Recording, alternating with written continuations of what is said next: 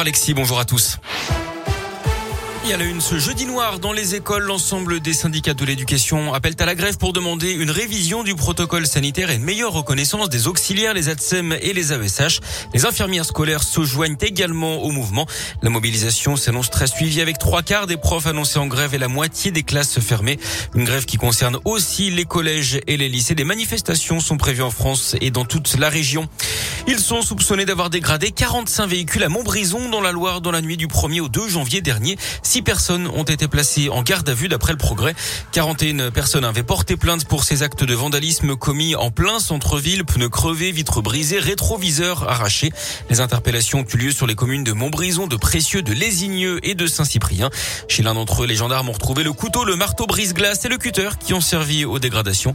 La garde à vue des trois principaux suspects âgés de 16 et 17 ans pourrait être prolongée. Justement, la garde à vue de l'homme interpellé hier dans le cadre de la tuerie de Chevaline en Haute-Savoie a été prolongée hier. Ce motard entrepreneur de la région lyonnaise était présent sur place lors des faits en septembre 2012. Il a d'ailleurs déjà été entendu dans cette affaire. Il avait assuré être venu dans le département pour un vol en parapente et qu'il s'était trompé de chemin.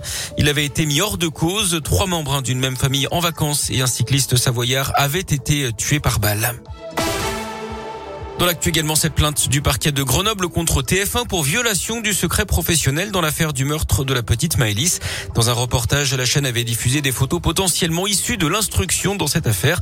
Pour rappel, Nordal Lelandais, le principal suspect, doit comparaître devant les assises de l'Isère à partir du 31 janvier pour le meurtre de la fillette. C'était à l'été 2017. Bonne nouvelle pour l'emploi à Clermont-Ferrand. 200 jobs pourraient être créés sur le site de l'ancienne sucrerie de Bourdon d'ici deux ans. Elle avait été fermée en 2019. D'après la montagne, le groupe Cristal Union serait en discussion avancée pour la reprise du site avec sept porteurs de projets.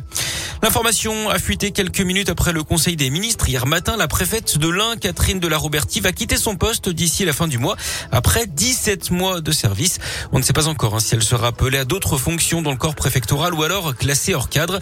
D'après le progrès, c'est Cécile Bigot de Kaiser, actuelle préfète des Landes, qui devrait lui succéder.